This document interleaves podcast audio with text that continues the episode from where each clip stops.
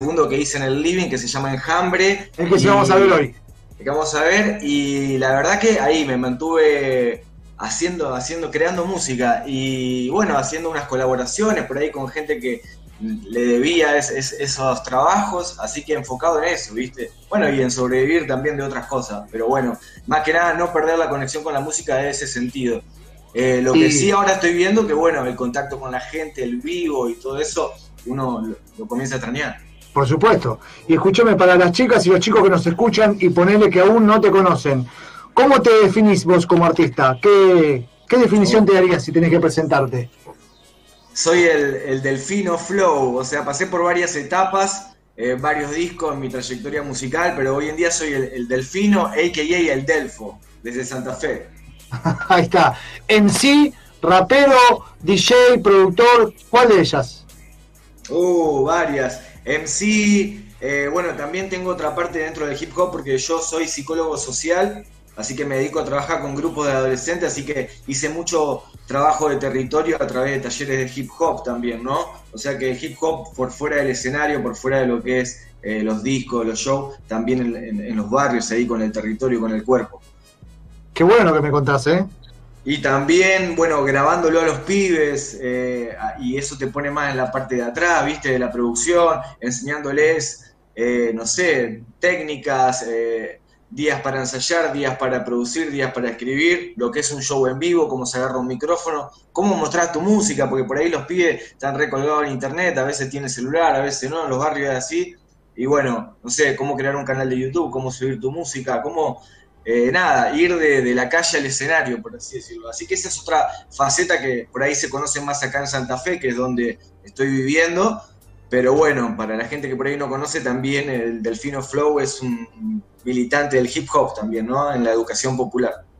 La verdad que es, es, es halagador y muy motivador el trabajo que hace. De hecho, se parece un poco también, nosotros somos educadores este, de segundo nivel sí, secundario. Lo sé, lo sé este, y, bueno, junto con ATR estamos nucleando un montón de grupos de semilleros de chicos que, que están en zonas populares por ahí desfavorables y que no tienen la llegada a una poder mostrar el trabajo masivamente, o ni siquiera masivamente, ni siquiera poder mostrar el trabajo. Y entonces. Eh, o ni siquiera, ni siquiera grabar la voz o soltarla, sacarla para afuera. Totalmente, totalmente, totalmente de acuerdo. La verdad que es un placer, no, no conocía esta faceta tuya. Este, somos colegas en todo sentido, eso me, enorgullece. Y escúchame, Delphi, si. Nada, yo siempre pregunto también cómo fue el acercamiento tuyo hacia el hip hop. Eh, siempre pregunto a los, a los, a los artistas y, chicas y chicos artistas que pasan por el programa, ¿cómo fue el acercamiento hacia el rap? Sabiendo que es un género que viene desde afuera, ¿cómo te acercaste? ¿Qué fue lo que más te atrajo? Terminé la secundaria con 17, 18 años eh, venía del punk, del, del, reggae, viste, del ska, venía de otro mambo, de una, de una adolescencia, viste, más punk rock. Y voy a ver una banda mítica acá de Santa Fe que tocaba en vivo, se llamaba Butumbaba, que hacía un ska jamaiquino con mezcla de hip hop también, siempre intervenían raperos, ponerle en esa época tipo 2000 y algo. Eh, las chicas de Actitud María Marta venían a Santa Fe y, se subían con ellos, ¿me entendés? Cuando salí de ese recital reggae, eh, improvisando con mis amigos así medio borracho, en, ese, en ese plan, empezaron a salir palabras y después en un asado de amigos me encuentro con, este cantante de Butumbá, el querido Muñe, que hoy en día es un gran productor de DAP, eh, Micronómade, le mando un shout y me dice, che, te voy a presentar unos pibes que andan haciendo hip hop de la zona norte de Santa Fe. Es DJ Vinilo y Adrianox, que venía de una banda mítica eh, eh, del Flor Mostaza, y tenían una banda llamada Única Actitud que hacían el 2006, ya estaban haciendo sus propios demos acá en Santa Fe. Y ahí me sumé como corista, me aprendí todos los temas, al mes ya estaba tocando en vivo y, ahí fue, ahí se inició mi camino, digamos, como, como en MC. Ajá, o sea, en el 2006. 2006. Y de ahí para acá, ¿tú pasaste por varios alter egos o siempre fuiste de Fino Flow? Eh, eh, cuando arranqué yo era parte del colectivo de una banda que se llamaba Única Actitud y me llamaba MC Mix, ponele así, fue hasta el 2010 que me meto a hacer algo solista eh, trabajando con, un productor que se llama Nicolás Arudiaki de Woodhouse Studio. Todo, la mayoría de mis trabajos discográficos están producidos ahí en, en, la caja de madera y por él. Y entonces me propuso en el 2009 empezar a grabar mi propio disco y ahí en el 2011 sale porque nos tardamos como dos años en grabar un disco de 13 temas, editado y tal, eh, como Delfino Flow, y ahí salgo en el 2011 a presentar ese disco. 2011 saco ese disco que no tiene nombre, que es Delfino Flow, con 13 tracks, que era un hip hop más tirando con, con reggae, dub, siempre trabajando con instrumentales, eh, invitábamos a músicos a grabar desde ese entonces y tal. 2000, eh, bueno, se da un periodo de, de, tipo gira con ese disco. En el 2011 tuvimos la suerte de, de telonear a Manu Chao cuando vine a tocar a Rosario, el Metropolitano. Pasaron ese tipo de cosas, entre el underground y este tipo de... Mainstream. De, cosas locas que fue muy loco. Y bueno, y ahí el disco lo defendía en vivo porque grabamos muchos saxos, teníamos una viola en vivo, percusión, saxo, coros. Y entonces mi primer disco lo hice por ahí. Y ya el segundo disco se llama Fractales, es un disco que ya lo hago más el mismo nombre lo dice, fractal, estaba como en un viaje espiritual, mítico, eh, y lo quería plasmar siempre ahí en, las rimas, así que ese, tiene esa característica, haciendo colaboraciones con, gente de otros países también, y ese disco también me llevó a, a filmar un videoclip eh, del corte promocional que se llama Yagué, en la selva Amazonia peruana, por ejemplo, en un, viaje, que, en un viaje que fui 15 días con una tribu. Eh, y, ahí hice el tema Yaguep, que es para, por ejemplo, para la planta de la ayahuasca. Después ese disco con otro corte promocional me llevó a filmar un videoclip que se llama Ritmo de Vida en Barcelona eh, y a tocar allá, teloneando, por ejemplo, al Gordo Master de Triple X eh, o a una banda que se llama Duo Kie. Eso fue 2014.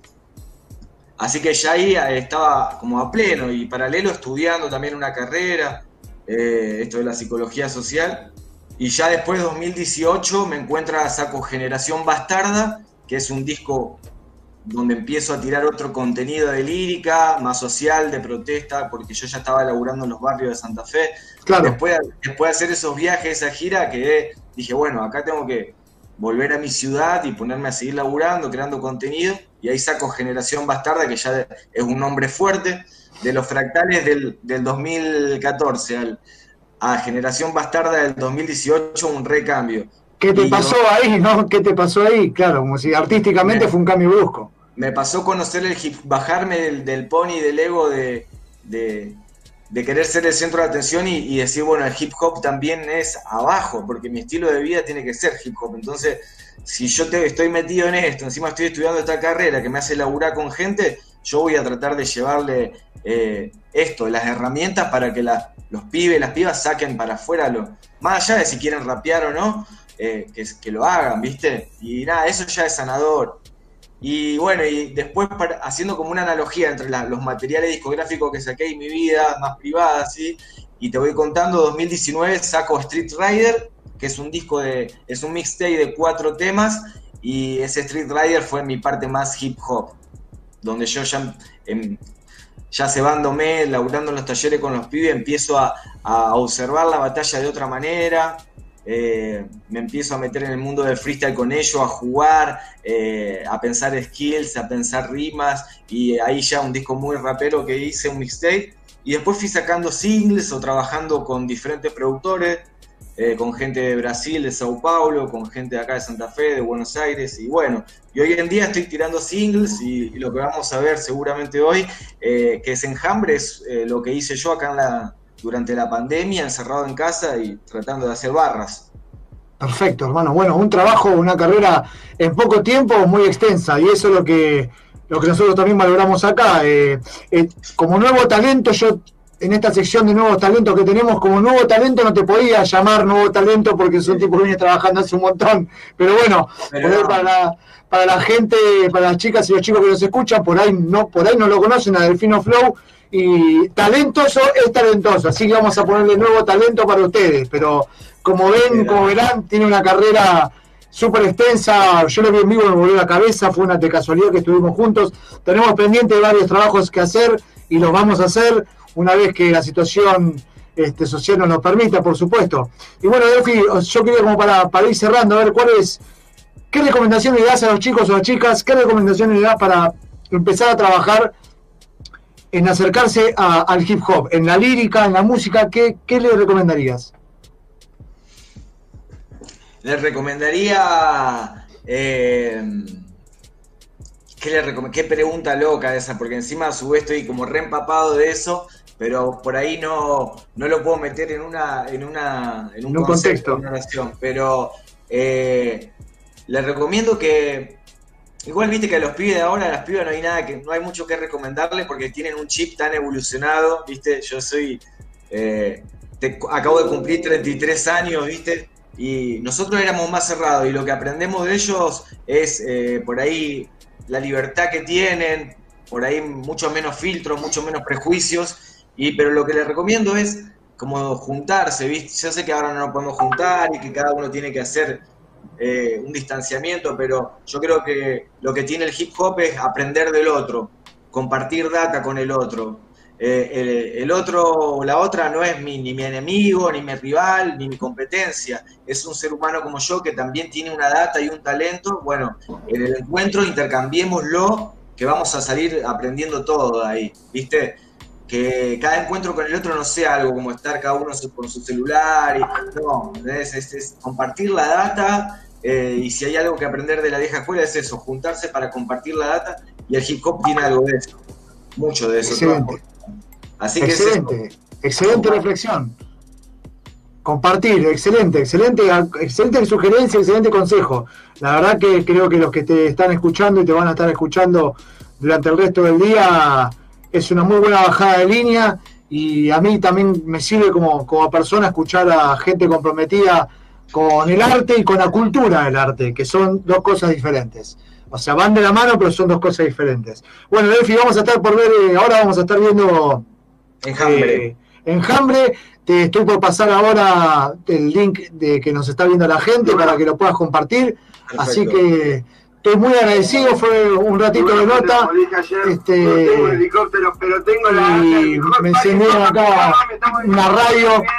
Bueno, Delphi, te agradezco por todo, gracias. Gracias, eh, espero tenerte pronto por aquí y tu música va a seguir difundida. Delfino Flow va a sonar en Encuentro Urbano, damas y caballeros. Gracias, Delphi. Gracias, María. Arriba. Gracias.